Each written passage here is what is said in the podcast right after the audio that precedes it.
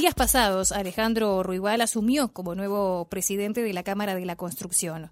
Ruibal suplantará en el puesto al ingeniero Diego O'Neill, luego de que éste fuera elegido para encabezar la gremial durante dos periodos consecutivos, ocupando el cargo desde 2018 hasta la actualidad. Al tomar posesión del cargo, el nuevo directivo expresó algunos de los puntos que buscará potenciar, como por ejemplo promover la inversión en el sector de la construcción y regular la buena y sana competencia de modo de que las empresas extranjeras no gocen de ventaja frente a las locales. Si bien la actividad económica del país se estancó en el tercer trimestre de 2022 y aún resta conocer cómo operó el cuarto trimestre, el sector de la construcción creció en el entorno del 8,4%.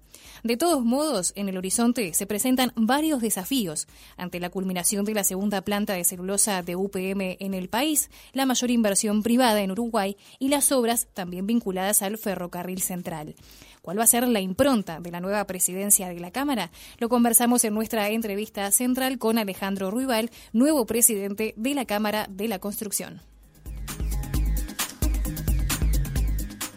Ruibal, muy buenos días, gracias por atendernos.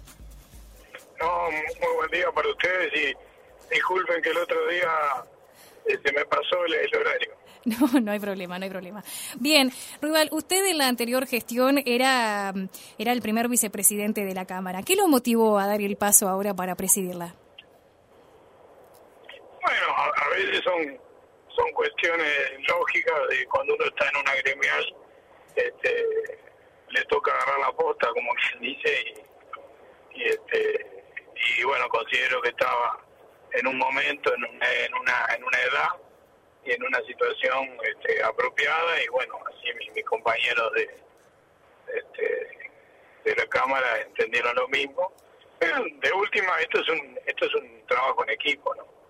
Este, el presidente de la Cámara es bastante presidencialista, pero es un trabajo en equipo, todo un consejo, más los cuadros, este, los, los profesionales y los cuadros que trabajan en la Cámara. Bien, eh, ¿cómo encontró la Cámara ahora cuando se cuando tomó, tomó su, su cargo? No puedo decir nada malo si era el vicepresidente. bueno, pero... Este, no, la Cámara viene hace años con una transformación muy importante, eh, ayornándose, inclusive hasta remodelamos la sede, eh, y eso es mérito de, de todos los, directivos y los consejeros, en particular del presidente O'Neill, que tuvo dos periodos consecutivos y llevó adelante este, unas cuantas unas cuantas transformaciones. Y bueno además del edilicio también la cámara se ayornó este, en su participación por ejemplo apoyando lo que fue la creación del del CEIC, el Centro de Estudios de la Industria de la Construcción, ¿no? que es algo, entendemos, muy importante para, para la generación de, de trabajo que, que, apuntalen en la industria. Así que la Cámara la encontré muy bien. Bien, eh, usted está vinculado al mundo de la construcción a través de la empresa SACEM, la que integra hace aproximadamente 30 años. Esto es así, ¿verdad? Sí, este año cumplo 30 años desde el día que, que recorté el aviso en el diario para recién recibido para trabajar. Bien, ¿y cuál va a ser la impronta de la nueva presidencia de la Cámara? Bueno, básicamente algunas cosas que vienen de atrás, pero bueno, eh, quiero darle un poco más de, impulso a, tres a tres este tres ejes diría yo.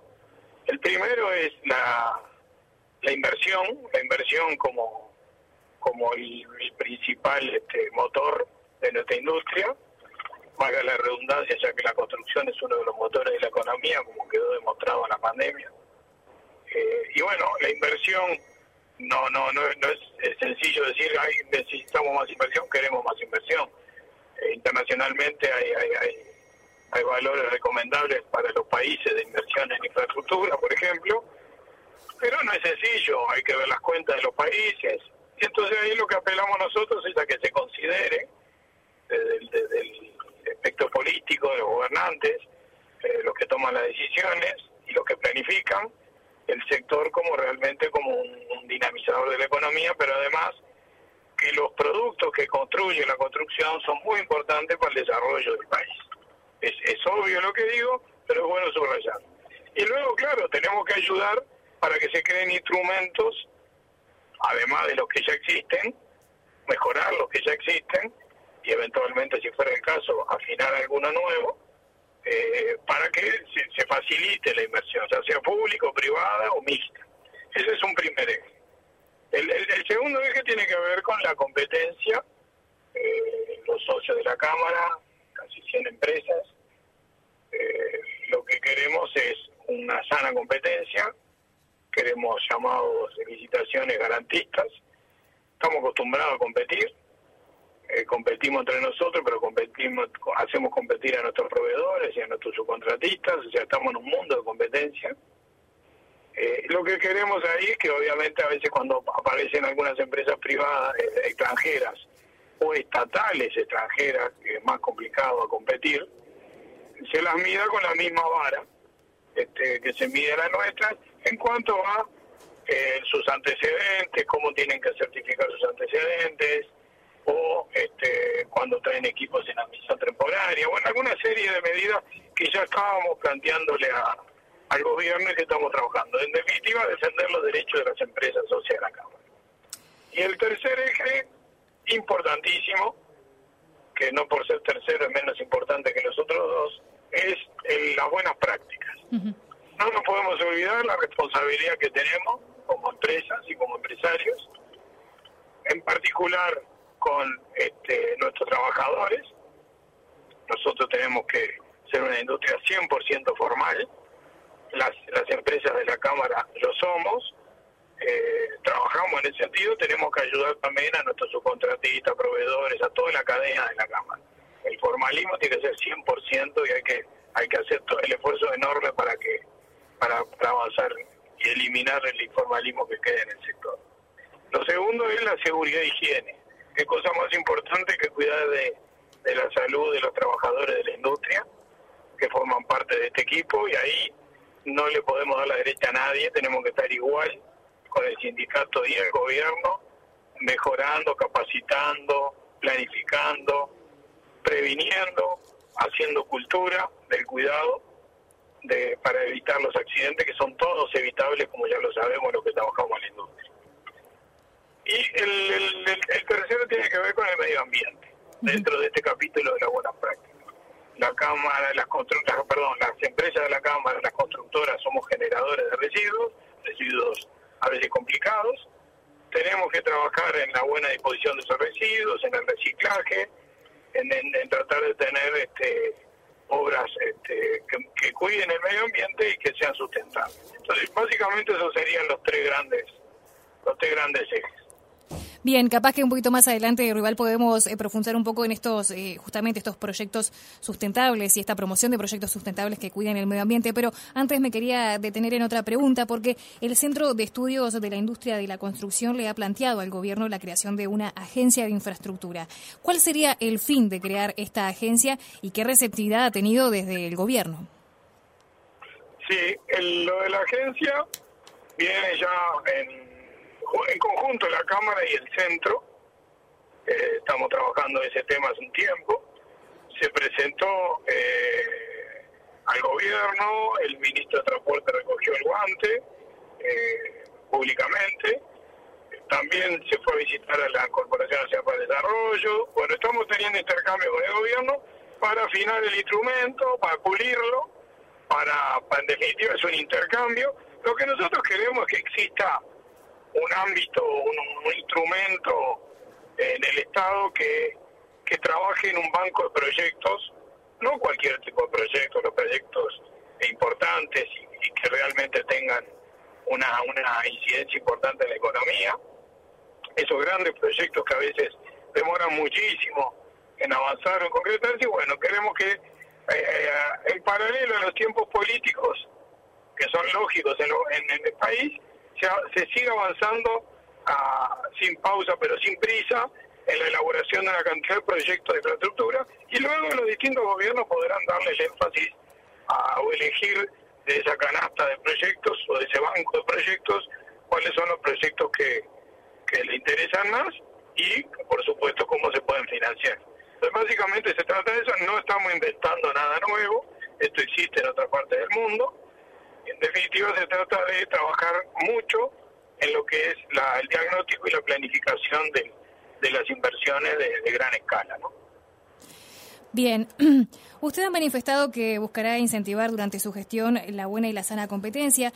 Eh, de esto veníamos hablando hace unos minutos, de modo que las empresas extranjeras no gocen de las ventajas frente a las locales y así defender los derechos de la industria local. ¿Cuáles son esas ventajas que vienen manejando y cómo hacer para lograr el equilibrio en esta situación? Yo le mencioné alguna el, mayor cuidado a la hora de, de, chequear los antecedentes. Nosotros en las empresas locales tenemos un registro y tenemos muy fácil saber lo que hicimos en, el mercado local. Hay veces que hay empresas que vienen de afuera que la acreditación de los antecedentes es mucho más difícil de, de controlar. Ahí queremos que sean bastante estrictos también. Y lo otro es en, el régimen, por ejemplo, y entre otras medidas que sería muy largo explicarlas todas ahora, pero además las estamos trabajando. Eh, el tema del régimen de admisión temporaria, cuando uno nosotros tenemos los equipos, compramos acá, los mantenemos, tenemos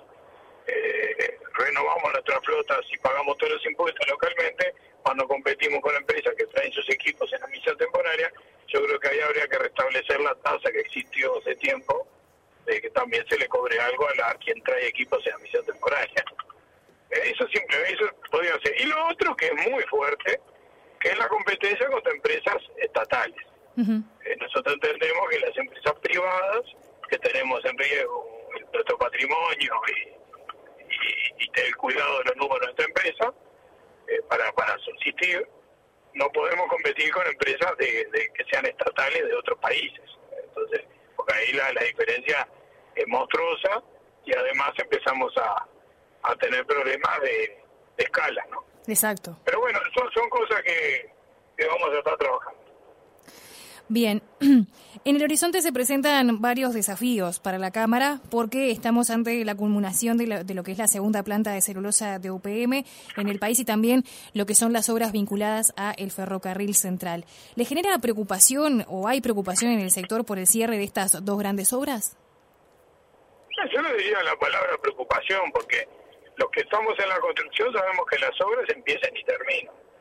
Y es, es, nuestra vida estar permanentemente buscando la actividad para, para cuando y llenar la cartera eh, y, tener este tener un, los proyectos, la actividad para adelante. A ver, eh, cuando una obra como la de UPM y en particular esta es una inversión enorme, no, no, no, no es como un cometa, pasa una vez cada tanto. Lo que sí se, lo que sí queremos es que se, se generen inversiones, en este caso eh, algunas privadas que están a punto de concretarse, no de la misma escala obviamente, pero todo ayuda. Y después, bueno, obviamente el Estado es un inversor importante que ocupa más o menos un tercio de todo lo que es la inversión en el sector de la construcción. Y hay algunos proyectos en la vuelta que entendemos de concretarse realmente ayudarían mucho estos dos años, por, por ejemplo, que hay por delante. Bien, pero siempre estamos hablando que no serían de las dimensiones de, eh, por ejemplo, como es la, obra de UPM y la del Ferrocarril Central. ¿Puede adelantar cuáles son algunos de estos proyectos que, que, que, podrían llegar a desarrollarse eventualmente para, para estos próximos años? Bueno, a ver, un proyecto concentrado de la escala UPM, obviamente no, no, no, no hay, porque ya le dije que es como el cometa Halley. Exacto. Eh, tuvimos la suerte que ya pasaron tres cometas en, los últimos 20 años. Pero eh, hay, hay obras, este, obras de saneamiento, obras de vivienda. Hay, un plan de vivienda muy importante que el gobierno está impulsando y que debería tomar ritmo en los próximos meses. Hay proyectos de, agua, eh, hay algunos proyectos privados accesorios al ferrocarril, eh, inclusive que se estarían instalando para utilizar el ferrocarril central que podrían inclusive derramar en el puerto de Montevideo. O sea, hay, este tipo de proyectos importantes que se les dé ritmo eh, y que puedan concretarse. Bien, eh, más hace algunos minutos, Rival, usted me hablaba sobre la promoción de proyectos sustentables y que cuiden el medio ambiente. ¿Cuáles son, eh, qué tipo de, proyectos y cómo se hace desde la Cámara justamente, que usted lo mencionaba, es, una Cámara que y una, donde se generan muchos, muchos residuos, sobre todo que son nocivos para el medio ambiente, ¿cómo se hace para generar ese equilibrio con proyectos que sean sustentables? Sería como estamos haciendo ya, porque la construcción ya está cuidando el tema de residuos. Eh, acá hay lo que llaman los ROCs, los residuos de obras civiles.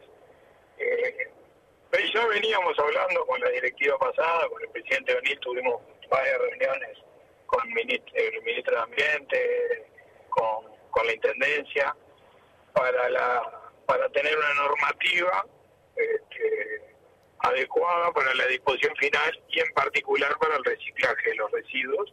Eso es uno de las de los ejes que vamos a seguir este, empujando, eh, viendo experiencias en otra parte del mundo. La, gente de la Cámara ha viajado, ha visitado, por ejemplo, el director ejecutivo de la Cámara, el Quiero Pasos, ha viajado al País Vasco a, a visitar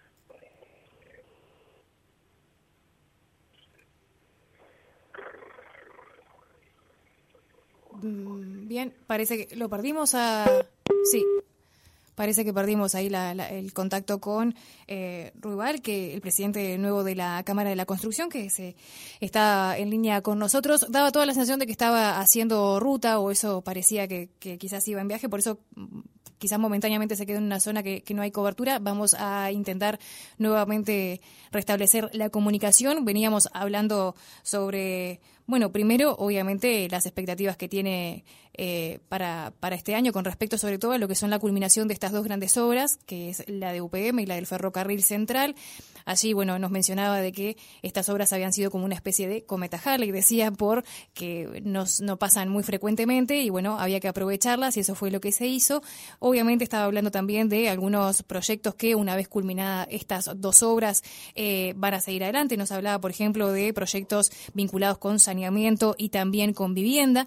Así que, bueno, vamos a tratar de redondear esta entrevista con Ruibal y le preguntamos, que ya lo tenemos en línea nuevamente, eh, ¿qué expectativas o qué perspectivas advierten para el sector para el año 2023? Eh, bien, este, el 2023 un poco de la mano de los proyectos que le hablábamos, pero a ver, si miramos los, tres tercios que, componen la industria, hay muchos proyectos en el área de la vivienda privada, muchos proyectos que se están construyendo y otros que están comenzando.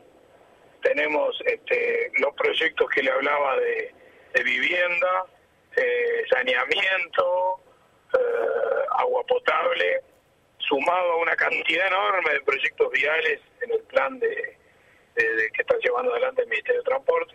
O sea que esos son un poco los, los grandes, los, los grandes este, grupo de trabajo que vemos para, de actividad que vemos para el 2023.